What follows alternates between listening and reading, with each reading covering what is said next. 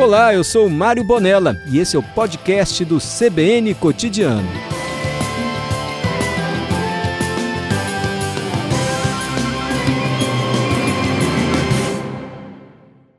Muito boa tarde, Moacir. Que bom você conversar com a gente aqui no CBN Cotidiano. Boa tarde, boa tarde à equipe da CBN, Vitória. Boa tarde aos nossos ouvintes. É um prazer tudo meu, enorme estar aqui com vocês para falar um pouco do meu trabalho, um pouquinho da minha vida no mundo da arte. E Moacir, conta pra gente, vamos começar de trás para frente. Como que você Sim. chegou às suas obras até a novela Travessia? Então, atualmente eu estou em três galerias no Brasil, né? Uhum. Uma em Salvador, uma em Brasília e uma no Rio de Janeiro. E foi através da galeria do Rio de Janeiro, né, é, denominada Alma Sem Tebaldo, que os curadores da Globo estiveram lá para escolher algumas obras de arte para a novela. E, por coincidência, foram escolhidas seis obras minhas para compor o cenário de novela. Uhum. Na realidade, eu não estava sabendo disso, né? eu fiquei sabendo antes de começar a novela uma semana. Olha só. Que minhas obras estariam no cenário. Que bacana. E, como, e quais são essas obras? É, qual que é a sua forma de expressão nessas obras? Conta um pouquinho pra gente. Então, minhas obras são abstratas, né? E todas que foram para lá são telas em acrílicas, né? Pintadas em acrílica. E é um trabalho contemporâneo. E, e eu costumo trabalhar na minha tela a gesticulação humana uma gesticulação é, irracional, digamos assim. E na poética é um questionamento da, da inércia do ser humano, né? Então, na realidade, é uma crítica contra a inércia do ser humano em todos os aspectos, né? Não só no aspecto positivo da inércia, quanto no negativo também. Uhum. E, e para um artista, é, a gente sabe que por tantos questionamentos, problemas e reconhecimentos, a classe artística tem sido criticada ou muitas vezes não reconhecida como merece. É, o que para você, como artista plástico, um brasileiro, um capixaba, significa esse tipo de exposição numa novela da Globo que a gente sabe que é uma audiência imensa e também é, é, representativa de muitas classes? Exatamente. É, você fez uma pergunta interessante que me fizeram também em outra entrevista, é, questionando a questão da de que a obra ela ia ficar atemporal na novela, né? Uhum. Porque na realidade ela ela faz parte do cenário hoje, mas ela vai ficar por anos e anos, às vezes posta em outro país, né? Através da venda daquela novela. Então, para mim, isso é muito significativo apesar de a gente ver na vida artistas excelentes, sabe, com grande trabalho, mas não tem às vezes alguma expressividade, entendeu? Uhum. E como você disse, isso é muito triste, né? A gente tem uma pouca valorização da arte hoje, tanto no Brasil como no mundo, mas a gente vê com mais enfoque no Brasil isso. Uhum. E, e, e, assim, uh, não nos cabe aqui fazer julgamento, questões políticas, não é, não é esse o objetivo da minha ah. fala, pelo contrário, mas a gente vê, né?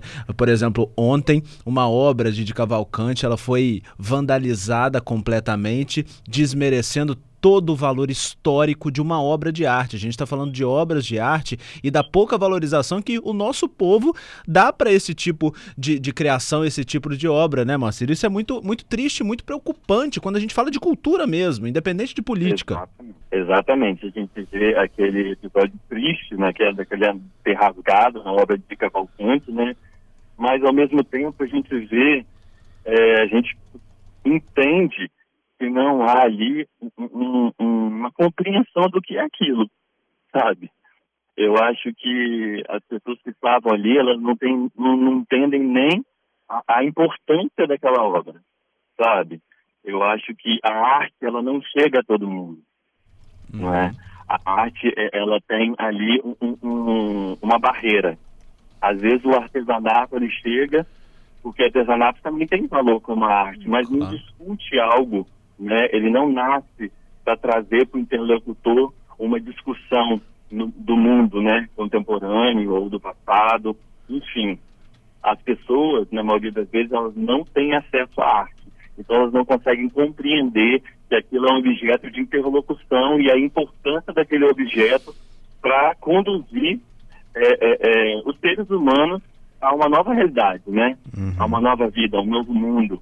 E Moacir, a gente está falando de história, né? De conhecimento. Conta um pouquinho para a gente da sua história, para a gente conhecer o capixaba que está representando a gente e, como você disse, né? Que a, que a novela e a imagem dos seus quadros a, a qualquer momento chega para muitos países de todo mundo. Sim. É, eu nasci em Cachoeiro, moro ainda em Cachoeiro, né? E quando eu tinha mais ou menos uns 10 anos de idade, é, eu fui surpreendido que minha irmã trouxe para mim algumas telas e algumas tintas, porque ela já viu que eu desenhava bem. E eu comecei ali com 10, 12 anos, 13 anos, copiar artistas famosos, né? Artistas hum. já renovados, renomados. E ela vendo que eu tinha um dom, ela continuou comprando as telas, as tintas, e eu continuei desenvolvendo. Aí comecei trabalhar a, a, a, aquilo que é subjetivo em mim nas telas, né? deixei de lado um pouco as cópias e comecei a expressar aquilo que eu sinto nas telas. Uhum. E aí já se fazem 30 anos que eu trabalho com pintura, né? E obviamente que naquele tempo eu não tinha nenhum interesse de, de mercado, não vislumbrava nada disso. Era mais pintar por, por hobby mesmo mas as coisas começaram a ganhar uma outra dimensão, né? E hoje é o meu trabalho e eu vivo da arte e respiro arte 24 horas. E em qual momento que você olha para sua história hoje que você vê e consegue apontar ali eu realmente passei a viver da minha arte, ela começou a, a fazer ainda mais sentido também profissionalmente para mim? Sim, financeiramente eu sempre vivi, né? Uhum. Mas teve um momento da, da, da, minha vida, isso digamos que foi há uns seis anos atrás, não foi assim também de um dia para o outro. Né? Claro. Né? Foram seis, uns seis anos atrás que eu consegui, a olhar, eu não sei se os ouvintes vão compreender a gente, mas é olhar aquilo que você faz com coisa que ele está conversando com você. Sim. Sabe? Então, tem mais ou menos uns seis anos que teve é, é, esse giro de registro na minha vida. E eu comecei a olhar minhas próprias obras com outros olhos. Eu acho que é ali que a, a curadoria, as galerias também começaram a enxergar esse novo caminho meu, esse novo trabalho, que eu vi que ele, o meu trabalho começou a ser recepcionado, melhor recepcionado no mercado da arte. Uhum.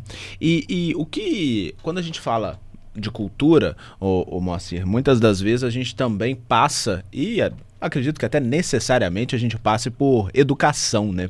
A, a gente não vê uma valorização da cultura já nas escolas, na base desses alunos, para eles entenderem a importância da arte e também valorizarem, quererem ser artistas de verdade, representativos, com valor. Você acha dessa forma também que precisaria ter essa valorização e esse estímulo maior desde a base das crianças? Muito, muito. Você tocou num ponto totalmente importante, porque eu tenho um espaço em Café Itapemirim, onde fica exposta as minhas obras, né?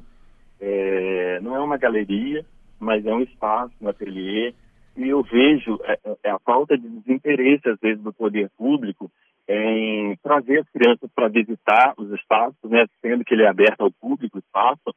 Então, eu vejo que, que essa falta de acesso que a gente conversou no momento anterior, ela vai se prolongar, porque pela falta de acesso da criança à arte, ela acaba crescendo a um adulto desinteressado também nesse processo, né? Então, ele, ele cresce desinteressado, vai visitar outro país, não tem interesse também de visitar um museu, não tem interesse de visitar uma galeria, mas não por culpa dele, mas é por culpa desse processo educacional que não houve na sua mente, né? Que você tocou, que eu acho extremamente importante. Uhum. E para a gente poder também ainda mais divulgar não só a sua obra, mas através das suas obras a importância da cultura, quem quiser conhecer o seu trabalho, além de ver a novela Travessia e ver as suas obras Sim. em cena também, né? Nessa composição de cenário, mas conhecer um pouco mais a fundo o seu trabalho, como que faz, o Macir? Então, é, eu tenho o Instagram, né, Monte Travaglia, que ali a pessoa pode ver um, bastante do, das obras. Mas se quiser ver pessoalmente, é, fica minha, meu ateliê em Cachoeira de Sapemirim, não é? Na, no Coronel Borges, na rua João Valdino, número 8.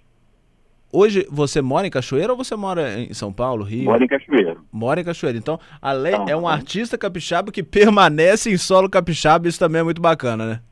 Exatamente, são poucos, né? Muitos já foram embora, mas eu permaneço aqui. Eu adoro Cachoeira e, e amo Espírito Santo.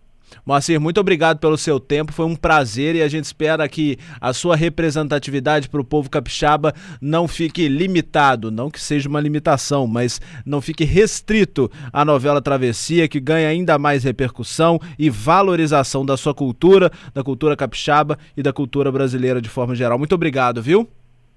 Muito obrigado, Ara. Eu tenho que agradecer a equipe da CBN Vitória e todos os nossos ouvintes. Muito obrigado. Grande abraço, até a próxima oportunidade. Parabéns pelo trabalho.